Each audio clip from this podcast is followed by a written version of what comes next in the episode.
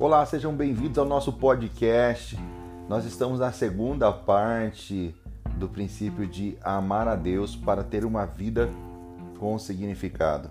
Eu terminei o outro podcast dizendo para você que Deus achou a Davi atrás das malhadas, um lugar de anonimato, de esquecimento, e Deus o encontrou porque viu nele um coração segundo o seu coração. Ali naquele lugar ninguém enxergava Davi, mas Deus estava atento ao seu coração e recebia a sua adoração. É por isso que ele escolhe pessoas improváveis. O nosso Pai é o Deus dos esquecidos nos campos desse mundo. É aquele que tira dos currais da vida, de trás das malhadas, homens como Davi, para tornar-se chefe do seu povo. E esteve com ele por toda a parte por onde Davi estivesse, conforme diz 1 Crônicas, capítulo 17, do versículo 7 ao versículo 8. De fato, Deus é atraído por alguém que o ama. E para essas pessoas, ele prepara uma mesa, um chamado, um propósito. Acredite, Deus vai achar você e tem uma mesa preparada que irá surpreender você. O convite de Deus está chegando à sua vida. Ouça os passos do mensageiro de Deus, do profeta, indo em sua direção, em direção à sua casa. O Deus que te vê em secreto colocou este podcast em suas mãos para te dizer que ninguém sentará à mesa do seu destino até que você chegue lá. E é a mesa de seu destino que você receberá a unção de Deus. É nela que você receberá a honra e se levantará de uma vez por todas. Não importa como foi a sua vida até aqui, o que importa é como ela será a partir de agora. A mesa do seu destino está preparada, esperando você chegar para que o seu chamado seja ativado, seja revelado. Salmo 89, 20 diz: Encontrei Davi meu servo, como um santo óleo ungi. Vou repetir. Encontrei Davi, meu servo, com o meu santo óleo ungi.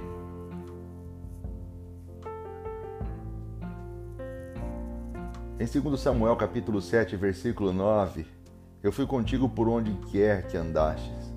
Eliminei os teus inimigos diante de ti e fiz grande o teu nome, como só os grandes têm na terra. Eu entendo o valor das ferramentas de marketing para a propagação do Evangelho e de seu ministério. Contudo, não é o marketing pessoal que irá levantar o seu ministério e fazer grande o teu nome, como só os grandes têm na terra, mas o seu amor por Deus. Entenda isso de uma vez por todas. E o desejo de cumprir sua vontade acima de todas as coisas é que irá promover você Davi entendeu o propósito para qual ele estava sendo levantado para ser príncipe sobre o povo de Deus. Está lá no segundo livro de Samuel, capítulo 7, versículo 8. Para que fosses príncipe sobre o meu povo, sobre Israel. Ser príncipe é muito mais que ser líder, é ser o pastor do povo de Deus aquele que zelaria pelos filhos de Deus. E para isso ele precisaria ser um rei com coração de servo.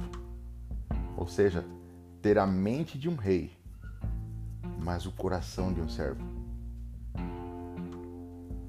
Não se incomode por você estar vivendo um momento de esquecimento. Certamente é o período mais importante da sua vida em que Deus está sondando o seu coração. Ele quer achar-te segundo o seu coração, para exercer governo sobre a terra e para cuidar das vidas que Ele tem amor. Reconheço que não é fácil ser esquecido pelos amigos, familiares e por todos aqueles que você conta de alguma forma, mas há um propósito nisto. Deus está separando você da multidão levando-te ao anonimato para um tempo a sós com Ele. Para que quando você for promovido por Ele, você esteja preparado para viver o seu propósito segundo o coração de Deus. Entenda de uma vez por todas: Ele não se esqueceu de você. Ele está apenas forjando você. Vou repetir: Ele não se esqueceu de você. Ele está apenas forjando você. Aproveite esse tempo em que tudo parece parado em sua vida para demonstrar o seu profundo amor por Ele. Adore-o como nunca o adorou. Chore na presença dele de uma forma inédita. Clame por ele e o ame como nunca o amou.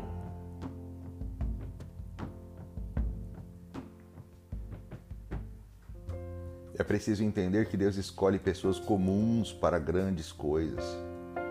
O apóstolo Tiago, no capítulo 2, verso 5 da sua carta, diz: Ouve, meus amados irmãos, não escolheu Deus os que para o mundo são pobres, para serem ricos em fé e herdeiros do reino que ele prometeu aos que o amam? Perceba que o primeiro requisito dessas pessoas comuns é o amor por Deus. Ricos em fé e herdeiros do, herdeiros do reino que ele prometeu aos que o amam. Você jamais estará preparado para grandes coisas se primeiro não amar a Deus. Vou repetir. Você jamais estará preparado para grandes coisas se primeiro não amar a Deus. O seu ministério jamais será próspero se primeiro não amar a Deus. Se o amor a Deus não for o motivo principal, você não conseguirá mover o coração de Deus ao seu favor. Guarde essa frase em seu coração. A promessa da fé e da herança é para os que o amam. A promessa da fé e da herança é para os que o amam.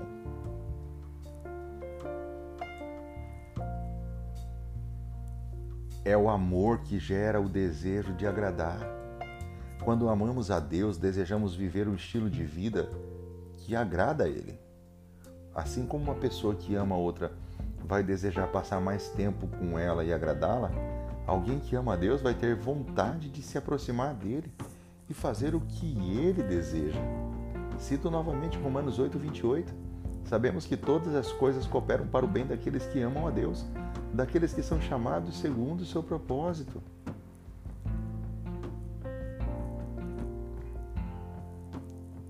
Deus é digno de todo o seu amor e sentimento verdadeiro.